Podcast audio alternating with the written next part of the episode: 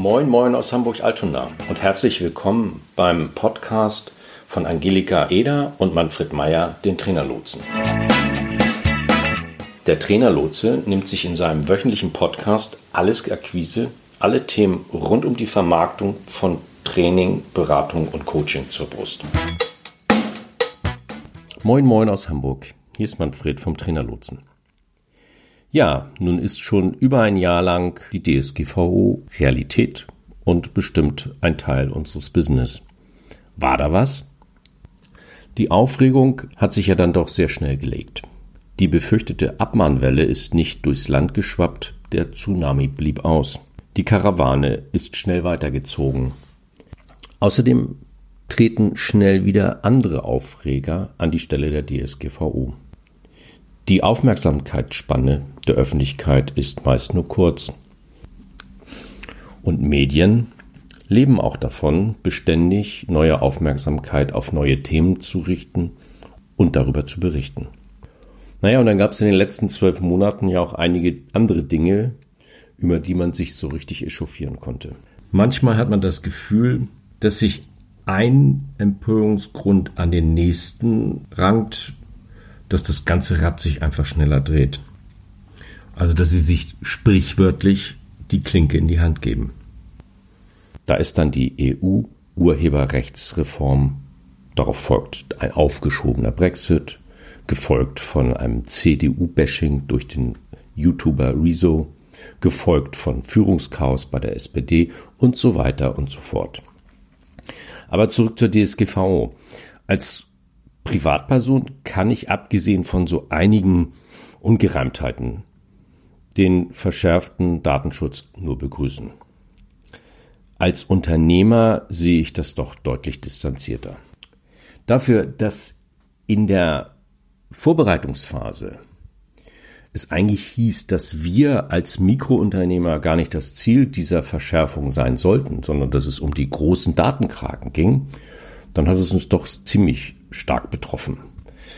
Zum einen hat es uns einige tausend Euro gekostet, die an anderer Stelle sicherlich sinnvoll investiert wären.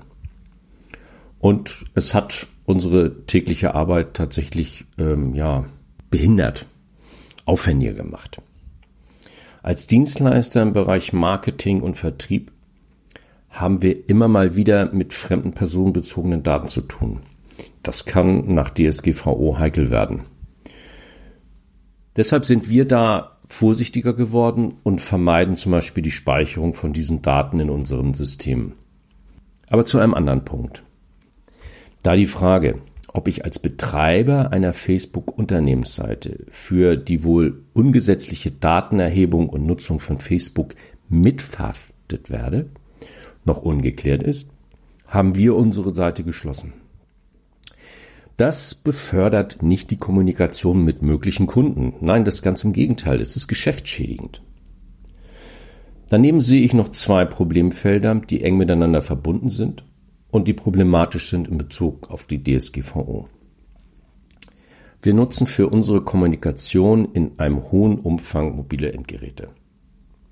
Nach DSGVO müsste man strikt zwischen privater und geschäftlicher Nutzung trennen und darüber hinaus diese mobilen Datenspeicher aufwendig gegen den Zugriff Fremder schützen. Von der Dokumentations- und Auskunftspflicht nach DSGVO mal ganz abgesehen. Das bedeutet einen beträchtlichen Mehraufwand in der täglichen Nutzung. Aber hilft das wirklich? Und damit sind wir beim zweiten Punkt. Ich habe da meine Zweifel. Wenn es wirklich stimmt und nicht nur eine Fake News Tramscher Art ist, dass Huawei auf Regierungsanweisung aus Peking in ihren Endgeräten Hintertüren eingebaut hat, ja, was nützen dann alle unsere Sicherheitsvorkehrungen? Eigentlich wohl herzlich wenig.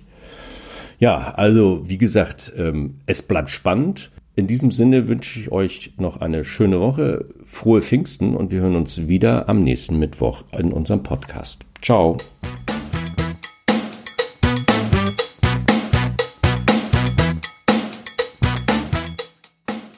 Das war's für heute. Wir sind am Ende dieser Folge angelangt. Vielen Dank fürs Zuhören. Weitere Informationen findet ihr in den Show Notes zur Sendung auf trainerlotse.de-podcast. Solltet ihr noch Fragen haben oder uns einfach kontaktieren wollen, dann schreibt uns eine Mail an ahoi.trinalotse.de. Zum Schluss haben wir noch ein paar Hinweise und eine Bitte.